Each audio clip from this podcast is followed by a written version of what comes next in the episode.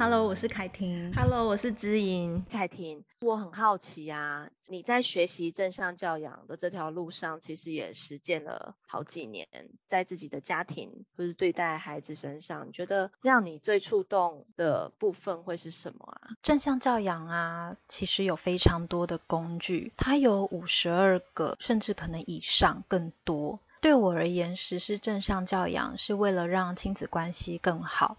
它所有的工具其实都非常好，非常受用。但是对我而言，比较触动我自己内心的，反而不是那些工具，而是正向教养里面的一个概念。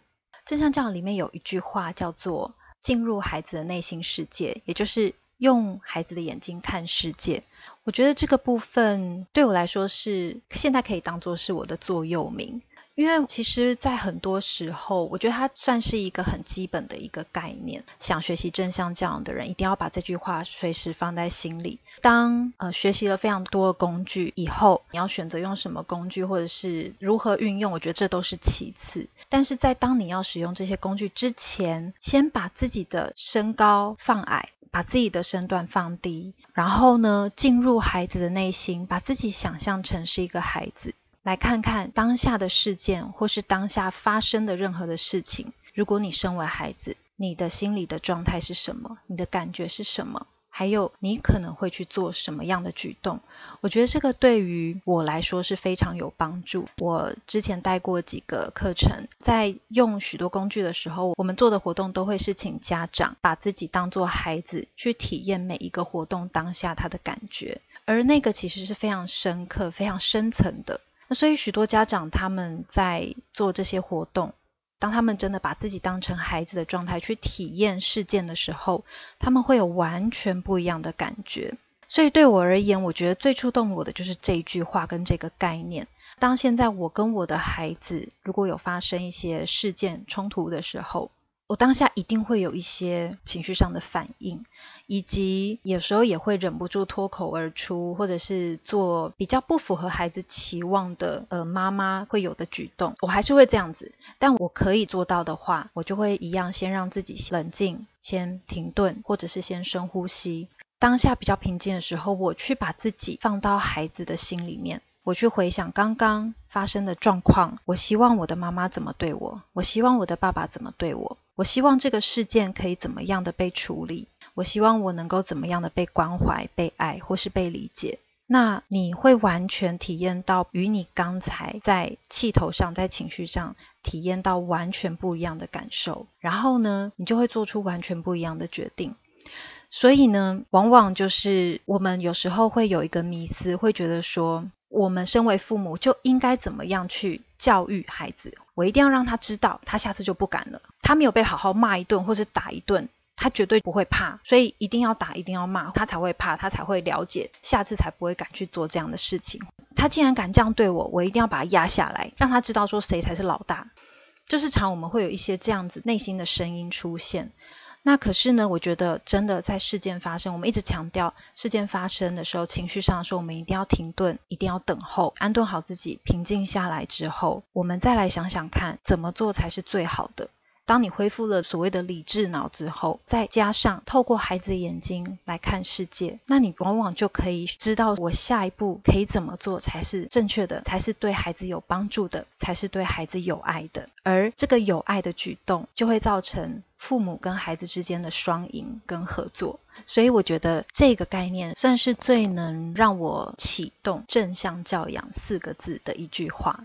像有时候我们如果说真的进入孩子的世界之后，你就会知道说啊，刚刚我那样子对孩子，孩子是会有多么的伤心、难过、挫折、沮丧。甚至他可能会觉得我不被爱，所以有时候孩子的一些不当行为，其实是由我们大人自己的行为去引发的。因为我们可能让他们感觉到不被爱，所以他们呢就会想尽各种其他的方法来吸引我们的注意。那就会讲到孩子他的一些错误行为。那所有的错误行为，其实最终他想要得到的都是爸妈的关怀、爸妈的爱。所以我觉得这个这句话我分享给大家。所以你的意思是说，在执行正向教养之前，如果有一个更核心的想法可以去启动我们观察自己的亲子关系，就会让后续的这一些工具有机会帮上忙，是这样吗？对对对。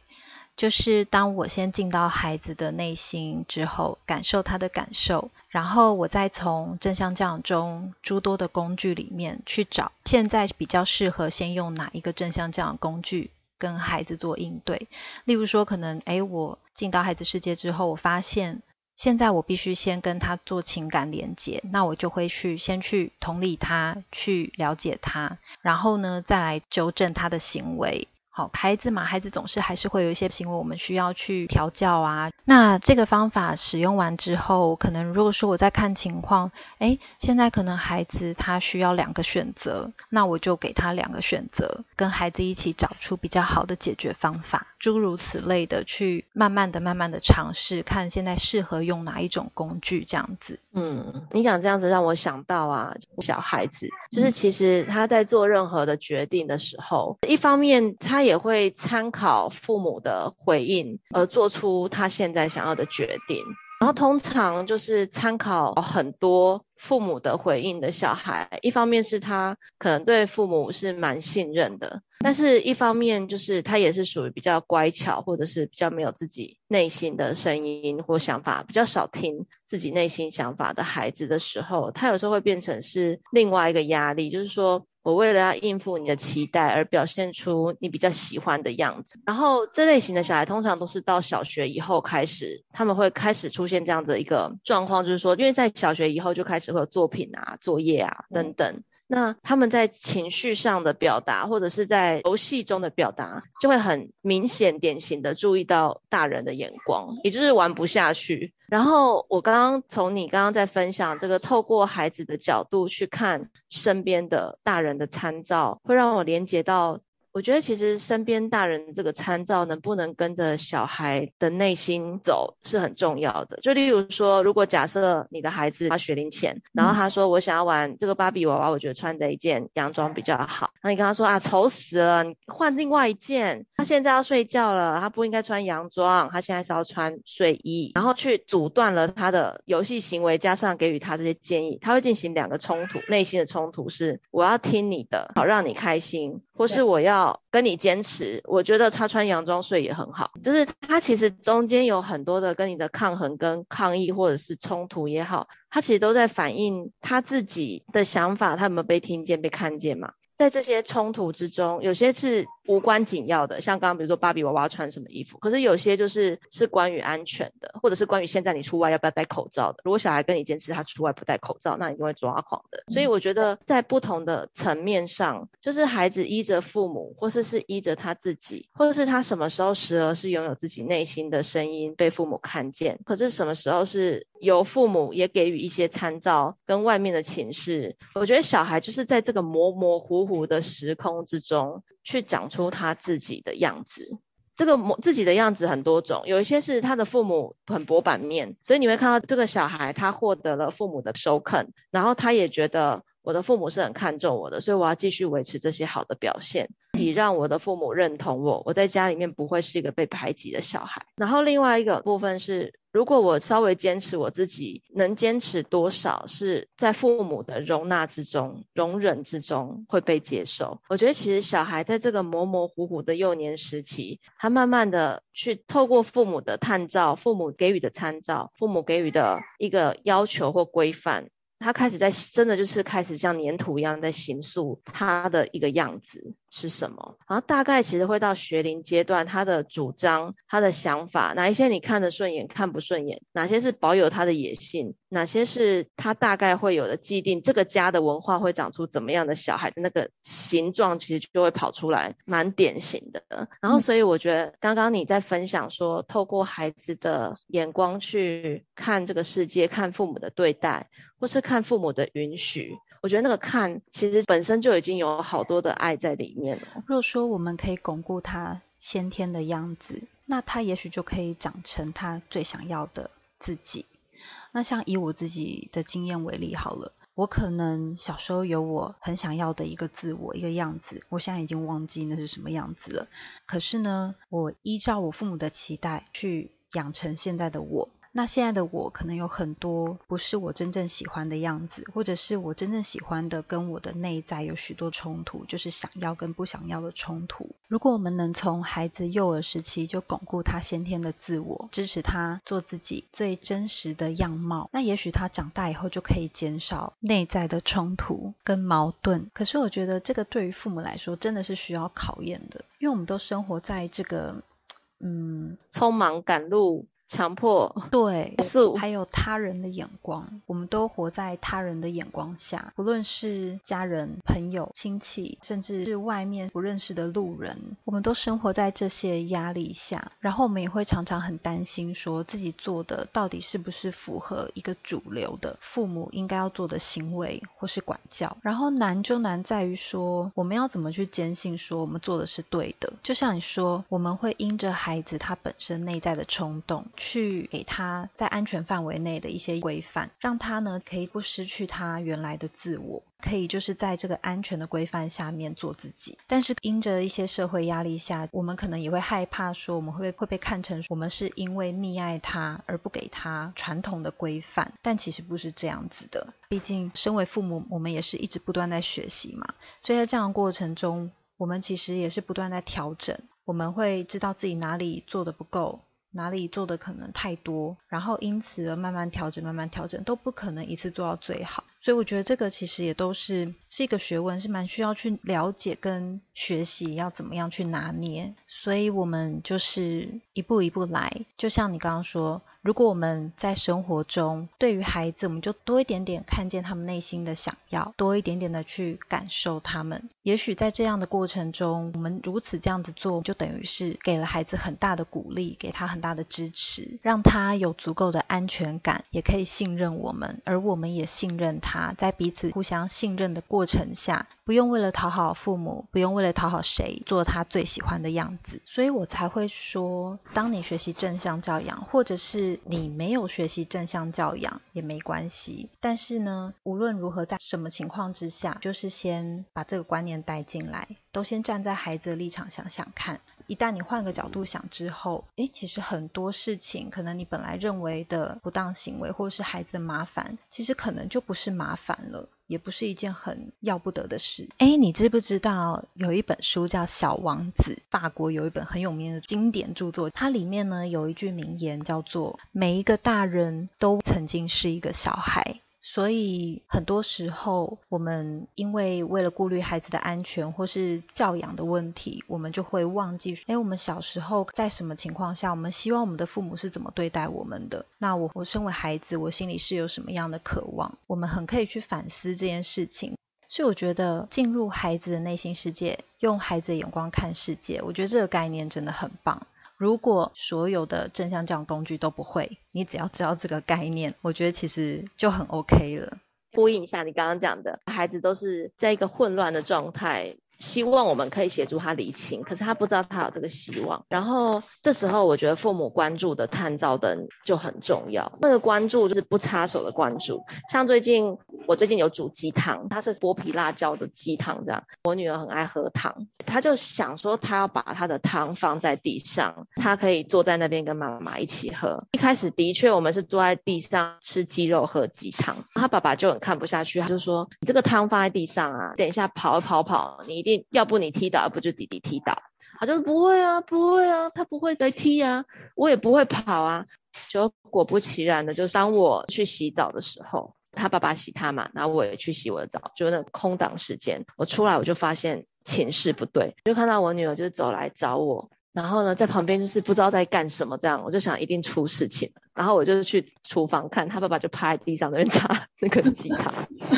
悲剧就发生了，然后那时候我女儿就跑来跟我讲说：“妈咪，我要穿那个哪一件衣服？要帮我换衣服，我衣服湿了。然后妈咪，我要换一件裤子，我裤子也湿了。妈咪，我要去上厕所，你要帮我脱裤子。”然后他在这些就是不知不知道在讲什么的各种要求之中，我就穿越了他所有的要求，跟他讲说：“你你刚刚把鸡汤打翻了，对吗？你现在有点不知所措。”那就说对，然后我就说，我我看到爸爸在地上擦地板的时候啊，我感觉你蛮紧张的。爸爸刚刚有念你吗？他就说有啊，爸比跟我说鸡汤不可以放在地上。然后我说好，那我先帮你吹头发，然后吹完头发我们再处理。然后我就帮他吹头发，然后吹头发的时候我就跟他说，其实你有点懊恼，对吗？你刚刚一直跟爸爸说不会提到的这个保证是做不到的，然后让你也觉得蛮懊恼，答应爸爸的事情没做到。他说嗯，我说那所以你现在不晓得该怎么跟爸爸解释，然后也觉得不晓得怎么接近爸爸是吗？然后就说嗯，然后就跟他说，所以其实对你来说，你的懊恼跟你也有一点点后悔，然后没有办法跟爸爸沟通的时候，你就会觉得是不是我做不好，做不到了，然后我不晓得该怎么再接近爸爸了。然后看到爸爸在那边擦地板，擦的这么辛苦，又有点生气，你就不晓得该怎么办，所以你希望妈妈怎么帮你？我觉得这段话对他来说实在太复杂了。他在他的情绪紧绷的状态，他应该是听到的那种，但是就是跟他的心情稍微在一起一下。因为我那时候只想要做这件事情，跟我也在想，我老公他也需要调试他的 心情。明明就觉得悲剧不要发生，他在预防，就悲剧发生。然后他又在那边清理，清的真的有点火大。那我就说，所以你觉得我们可以一起做点什么呢？他就说我不知道。我说好，那所以等一下我们一起过去。你吹完头发，我们一起过去擦地板好吗？至少为自己不小心做点什么吧。然后他说好，可以。他说那你陪我去，就说好啊，没问题。然后但是我陪他去的时候，他也很紧张，他就是在那边不知道不敢靠近他爸啊什么的，他不知道他爸会讲什么。然后我就直接跟他讲说。你不确定爸爸会讲什么，对不对？当爸爸一直交代不可以做的事情，结果不小心做的时候，我们都不晓得要怎么面对。可是你看看爸爸的表情，他是不是也会害怕你被烫到？是不是也会害怕你洗完澡了还弄了一身？